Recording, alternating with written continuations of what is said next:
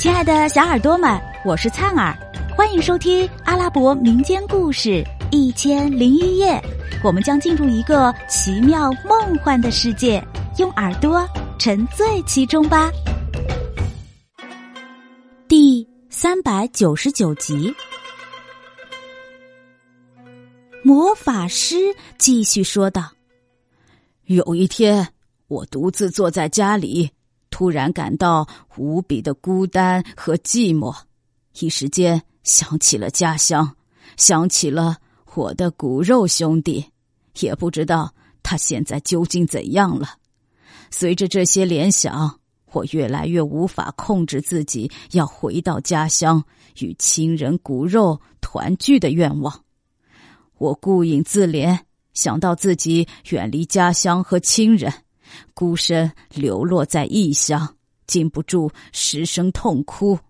后来经过一番琢磨，我决心不管有什么样的艰难险阻，我都要回家乡一趟，并期待着同我兄弟重新见面。于是我对自己说：“你再不能离乡背井，像个游牧的阿拉伯人一样过流浪生活了，应该趁有生之年。”立刻启程回老家去，跟兄弟再见一面。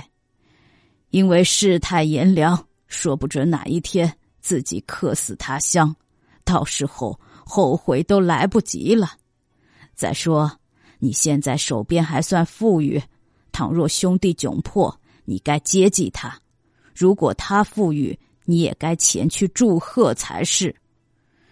想到这里呢，我就再也坐不住了。立即开始做启程准备。等到一切准备好以后，恰逢礼拜五休息日，我就动身了。一路上，我经历千辛万苦，吃尽了各种苦头，全靠上天保佑，总算平安回到家乡来了。一到这里，我就四下打听你们的下落。昨天无意间碰见侄子阿拉丁跟一些孩子一起玩耍。由于天然的血缘关系，一见到他呀，我就凭直觉知道他是我侄子。因此，在见到他的那一刹那，我身上的疲劳和内心的苦恼顿时都消失了。但当我得知我兄弟已经逝世的时候，我又顿感无限的悲痛和伤心。唉，当时的情况。相信阿拉丁已对你讲了。我这次回来呢，没有跟兄弟见面，内心非常的难过。但使我感到唯一慰藉的是，穆斯塔法为家族留下了唯一的后代。魔法师说完，便把视线移到了阿拉丁的身上。他通过观察。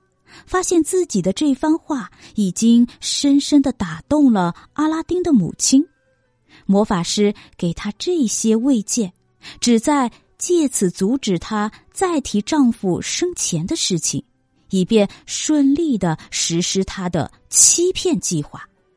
于是，他问阿拉丁：“我的孩子，你现在以什么为职业呢？能凭自己的能力和本事？”养活你自己和母亲吗？阿拉丁无言可答，一时羞得低下了头。这时候，他母亲迫不及待的说道：“哎呀，事情可不是你想象的这样。向天发誓，他呀是个不懂事的孩子，整天游手好闲，消磨时间，跟那些顽皮无赖的孩子。”混在一起，使他父亲悲愤成疾，忧已死去了。